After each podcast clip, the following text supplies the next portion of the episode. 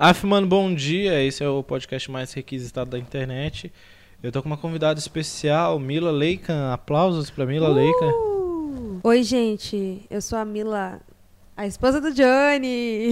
É, eu trouxe ela aqui pra conversar sobre se você estivesse, se você tivesse em alguma situação, qual seria a reação do outro? É uma, um bate-bola bacana. Pode acabar em separação? Pode. É, a gente Nunca fez se um, sabe. a gente fez um teste na rua e E quase eu joguei, joguei ele na frente de um carro. O que seria muito triste pro dono do carro, mas nada que uma lavagem a seco não resolvesse. A princípio, estamos em meio a uma possível terceira guerra mundial e o que move a imaginação das pessoas é o que você faria se o mundo acabasse em zumbis? Nossa, essa é difícil, hein, cara? Não é, a gente discutiu sobre isso. Nossa, isso é- ela ela tá Tô fazendo charme. tá fazendo Mas a charme. gente discutiu antes. E aí, Camila, o que você faria se estivesse num ataque zumbi? Ah, então, né, gente? A gente tava conversando de cedo, porque foi assim, a gente tava indo na padaria antes que fechasse, agora... Agora à noite, vimos uma pessoa em situação de vulnerabilidade social. E essa pessoa de vulnerabilidade social tava soltando uns sons, uns ruídos estranhos. Eu falei, nossa, parece um zumbi. Aí me veio na cabeça, eu falei, Bruce, se houvesse um apocalipse zumbi, o que, que você faria? Aí vou deixar pra ele contar a versão dele. A minha versão foi que eu procuraria um grupo de pessoas inteligentes pra sobreviver e depois iria para um lugar onde tivesse muita comida, bem protegido e ficasse lá durante muito tempo até acabar toda, tudo que tiver que acabar lá e depois vou- a gente migrasse para um outro lugar. E aí ele contou a versão dele, né? Então, eu acho que, a princípio, ver um morador de rua e falar, nossa, ele, ele é um zumbi, o que você faria? Esse tipo de brincadeira vai Ai. longe demais. Principalmente lá em Brasília, que o pessoal acha isso tão normal que bota fogo em morador de rua e fala, é assim que eu faria com um zumbi. Aconteceu isso em Moema, por exemplo. Um cara tacou fogo no morador de rua. Acho que foi- porque, né, tá na brisa do, oh, o que que eu faria no apocalipse zumbi? É exatamente isso. Botaria fogo no um zumbi e sairia correndo. Mas eu, no caso, eu, pessoa física, não jurídica, se eu estivesse em meio a um ataque zumbi, ataque não, numa distopia zumbi, a princípio eu largaria a mão das roupas. Eu andaria nu. Eu aceitaria o meu lado animalesco. Eu falaria, porra, a sociedade já se foi, então Acho que começou. Começou. Será que saiu do áudio? Existiram. Então, é, eu abrir, abriria mão de toda a questão social e eu ia andar pelado pela rua. Eu ia matar sem dó e piedade e praticaria qualquer tipo de atos obscenos que a sociedade hoje em dia julga e acha muito errado. Traduzindo, ele ia ser o cachorrão do apocalipse zumbi e ia sair passando a rola em todo mundo. Sério, se, se, se eu tivesse no apocalipse zumbi, a primeira coisa que eu ia fazer é criar uma escrava sexual zumbi. eu primeiro preciso saber se zumbis são quentes. Porque é muito importante, né? Porque se for quente, o zumbi tiver partes do corpo quente, eu transaria de boa. Tem muito necrófilo aí por aí que se sentiria à vontade num mundo desse, sabe? Tipo, nos filmes, nas séries, mostra sempre um cara que. Ai, ela é minha esposa. Deixa ela assim, eu amo ela. E não mata a zumbi. Então você tá querendo me transformar num zumbi, Não, só tô me falando. que- acorrentar e é isso aí. E meter rola. Mas é o que eu. Qualquer cidadão de bem. Qualquer cidadão de bem que está pronto para situações de extrema necessidade faria isso com a sua esposa. Que horror. Protegeria ela do mundo. Péssimo. que queria matar ela, mas em troca, ele vai querer o negócio. Ele vai querer. O único problema é que na época do apocalipse zumbi acabou o boquete. Acabou Não o tem boquete. mais. Eu tenho uma teoria. Tem uma teoria que o sexo oral é uma invenção recente. Como assim uma invenção recente? Porque imagina em 1735 Europa, uma milady em seus aposentos com seu marido. Depois dele voltar da guerra, ele fala: Oh, milady, vamos. Eu não sei nem se eu tô no sotaque correto, porque eu tô puxando pro português. Oh, milady, horas pois, vamos aqui acoitar. Acoitar é a prática do coito. Acoitar. Vamos acoitar.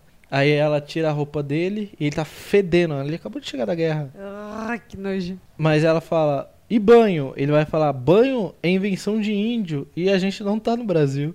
Aí ela, tá bom, você tem razão, amor. Minha avó não tinha isso. Aí ela, com os dentes podres, começa a beijar o pescoço dele, porque também a invenção chamada escova de dente era muito... Creme dental. Existia coisas pra aliviar o hálito, mas não tinha coisas pra cuidar da higiene bucal.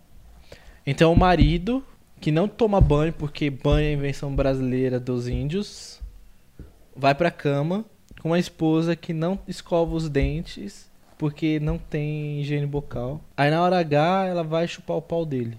Se hoje em dia as mulheres reclamam de, de polenguinho no pinto, imagina aquela época. Imagina o, Ai, que nojo essa conversa. o requeijão que tá o pinto do jovem Lorde. Então é por isso que você acha que o sexo oral foi uma invenção recente. Sim, porque banho é uma coisa. Ouvi dizer que na Grécia Antiga os homens entre eles já faziam isso já. Pra Ah, provar homem- a mascul- masculinidade deles. Homem é tudo nojento. Se você der qualquer. Se o homem tiver necessitado e e ele vê um buraco na parede, ele vai enfiar o pinto. Não é brincadeira. Eu sei disso. Tô procurando algum buraco aqui na parede de casa. Não, mas. Homem é nojento, por isso que. Não, mas aí que tá. Na Grécia Antiga, a, a questão do homem chupar outro homem é coisa de gay. E gay é tudo limpo. Gay é limpo. Hétero é sujo. Gay, gay tem higiene onde não precisa. É verdade? Gay limpa canela. Homem não limpa canela. Você limpa canela? É porque ela é bissexual, ela ficou na dúvida. Ah, eu lavo a canela, né? Passo sabão na canela, passo sabão no joelho, Então, homem não faz isso. lavo o cotovelo. Homem não faz isso. Gay faz. e, e isso, eu quero deixar claro que eu não tô des- desmerecendo os gays. Eu não tô, de forma alguma, desmerecendo os gays. Só tô dizendo que o gay tem uma preocupação maior com a sa- saúde, com a sua higiene.